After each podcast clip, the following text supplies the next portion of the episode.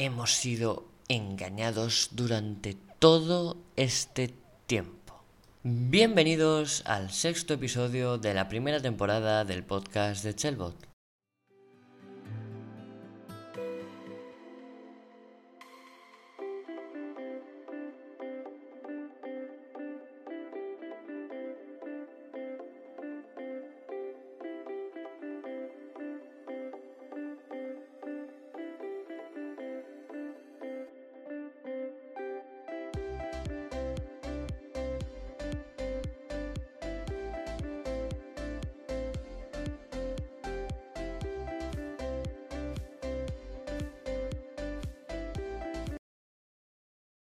Y antes de entrar al meollo del asunto, quiero explicaros por qué hemos sido todos, eh, pues, engañados.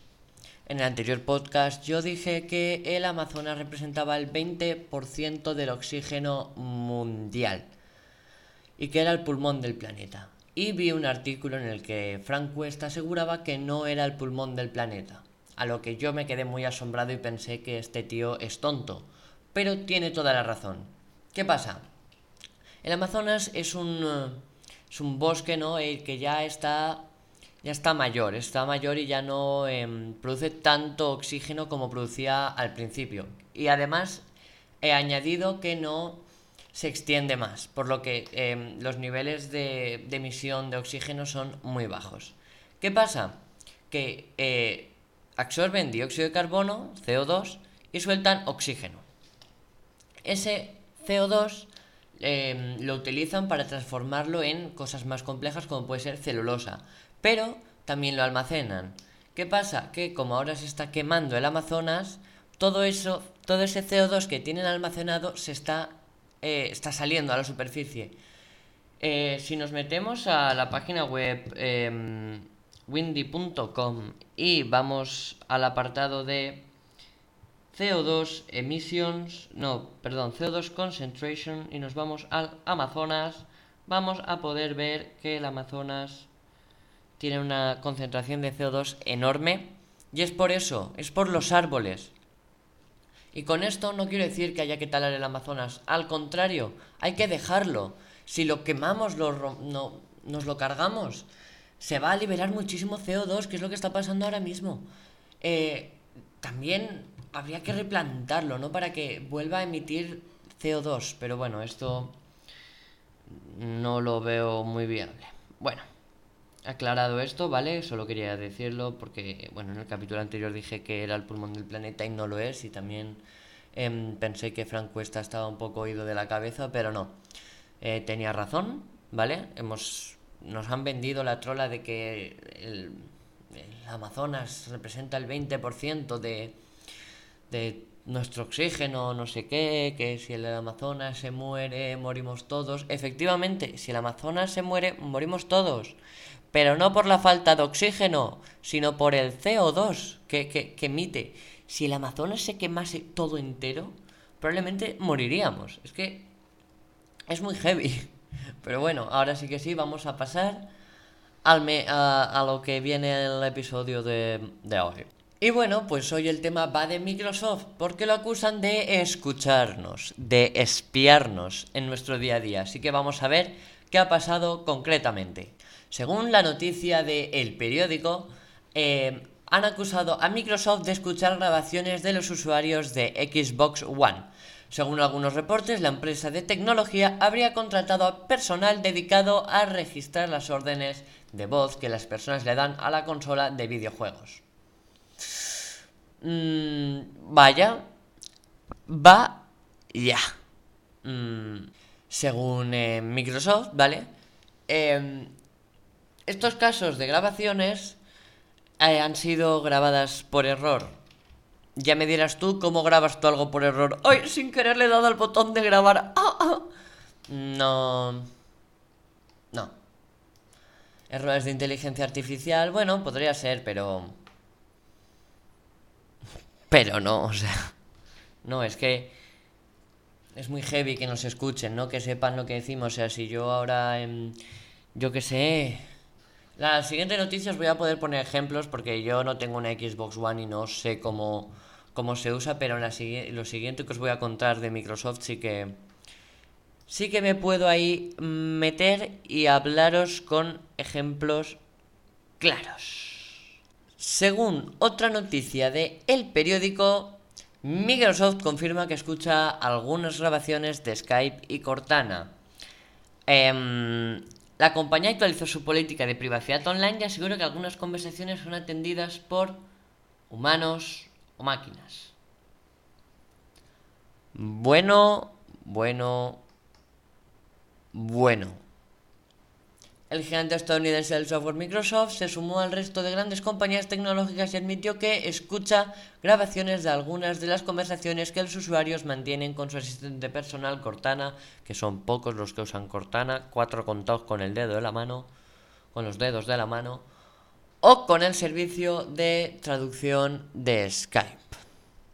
Bueno, por lo menos no me escuchan cuando uso Skype, porque no uso Skype. Ah. Bueno,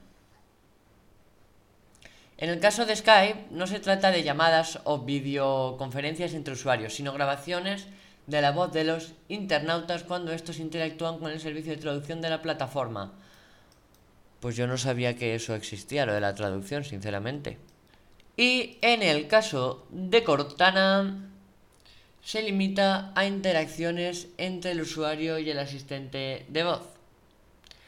La lógica que opera detrás de esta práctica es que, pese a los avances en inteligencia artificial, se me ha ido la página, vale. vale. La lógica que opera detrás de esta práctica es que, a pesar de los, avances, en inteligencia artificial, todavía es necesaria de vez en cuando la intervención humana para hallar posibles fallos y contribuir a la mejora de la calidad. ¿Me lo creo? No. Desde que a principios de julio la prensa belga publicó que personas contratadas por Google estaban escuchando algunas de las interacciones que los usuarios mantenían con el asistente virtual de la empresa, mira, Google Assistant sí que lo uso. Son varios los gigantes tecnológicos que han reconocido prácticas similares. Así, además de Google, Amazon, Apple y Facebook, también indicaron que hacen lo propio, a lo que se suman las revelaciones de Microsoft. Se trata de prácticas que se vienen haciendo desde el mismo momento en que se pusieron en funcionamiento estos servicios y que son conocidas dentro del sector, pero que en muchas ocasiones no han sido comunicados de forma precisa o transparente al público, lo que ha generado cierto ruido mediático a raíz de las publicaciones. Básicamente que todos nos espían, la forma más segura que no te espíen es no usar el teléfono. Si no usas el teléfono no hay manera de que te espíen. Y estoy viendo que se me ha quedado un poco corto el podcast de hoy, 7 minutitos 29 segundos. Así que voy a buscar algo con que rellenar, como hago siempre. Ojo, ojo, ojo, ojal a lo que acabo de encontrar. El creador del botón del retweet le dio un arma cargada a un niño de 4 años. Dios mío. Chris Weather... A ver, venga. Voy a intentarlo, ¿eh? Chris Weatherware. Chris Weather. Chris Weather. Weathereu. Chris Weathereu. Weathereu. Creo que está bien dicho.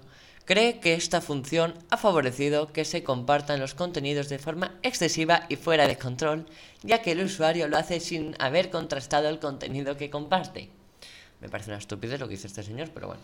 Venga, vamos a, leer lo que, lo que dice esta gran noticia. El inventor del retweet, Chris, no voy a decir el apellido, Chris, ha explicado en una entrevista en... No sé cómo se pronuncia esto. Que arrepiente... Aquí se les, les, falta una E. Ha explicado que arrepiente de haber creado una funcionalidad, la funcionalidad más famosa de Twitter según el, desarrollador fue como entregar un arma cargada a un niño de cuatro años. Dios mío, qué dramático, ¿no? Todo, joder. Chris ha asegurado que esta función ha favorecido que se comparta de forma excesiva, de forma masiva y fuera de control, ya que muchas personas ni siquiera leen o contrastan la información que comparten. Muy bien, sí. El retweet fue introducido por la red social en 2009. Ha servido en muchos casos para coordinar ataques y para llevar a cabo campañas de difamación contra objetivos concretos, como sucedió en 2014 en el Gamergate una campaña de acoso contra las mujeres en la industria de los videojuegos. Joder, esto no lo sabía yo. Bueno. Para Chris tiene un tiene un multiplicador supongo que un multiplicador va separado, tiene un multiplicador de fuerza para que otras funciones que otras funciones no tienen. Porque un tweet puede que se me va, puede adquirir mucha importancia, más importancia de la que, joder, está mal escrito, está este artículo puede adquirir más importancia de la que debería tener y puede usarse para propagar información falsa u ofensiva de forma bastante rápida. Del mismo modo, asegura Chris, permite que los usuarios compartan información que quizás ni han leído. Por lo que tú creas, Chris, hijo, a mí me parece que está, está bien el retweet, ¿no? O sea, mientras Twitter controle todo lo que se diga y todo lo que se retuitee, lo veo bien, no sé no, no le veo ningún problema. Ahora, si tú crees que hay que hay un problema con el Red pues oye, me cago en ti. Ay. Oh Dios, lo que acabo de encontrar. Espera, cállate teléfono. Espérate lo que acabo de encontrar. Ojo, ojo a esta noticia que acabo eh, de ver. Las finanzas de Facebook sufren en medio de escándalos y multas millonarias. Y con Facebook englobamos también WhatsApp e Instagram. La red social reportó que a pesar de que siguen creciendo sus ingresos y los usuarios, sus beneficios se redujeron en un 50% con respecto al año anterior. Bueno. Uff. Sin embargo, la empresa que dirige Mark Zuckerberg, o sea, no, el sin embargo, quitadlo. Sin embargo, quitadlo. La empresa que dirige Mark Zuckerberg, Zuckerberg, uh, la empresa que dirige Mark ganó en, entre enero y junio 5,45 millones de dólares, un 50% menos que los últimos 10,93 millones de beneficios del mismo periodo de 2018. Pero a la vez aumentó la facturación un 26,85% hasta 31.963 millones de dólares y el número de usuarios activos mensuales hasta los 2.410 millones. Las multas. Em, la razón por la cual los beneficios han bajado es eh, las sanciones de los reguladores. La, la, mayoría de ellas anunciadas hoy mismo, que no es hoy mismo, que con hoy mismo se refiere a ayer, el día 25. De 5 millones de dólares que Facebook ya prevenía y por tanto apartó en sus cuentas.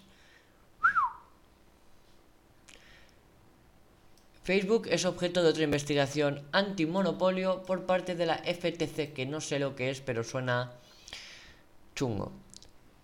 Por lo que nuevas sanciones aparecen como posibilidad real en el horizonte. Y aquí voy a dejar ya el eh, podcast de hoy, llevamos 13 minutitos.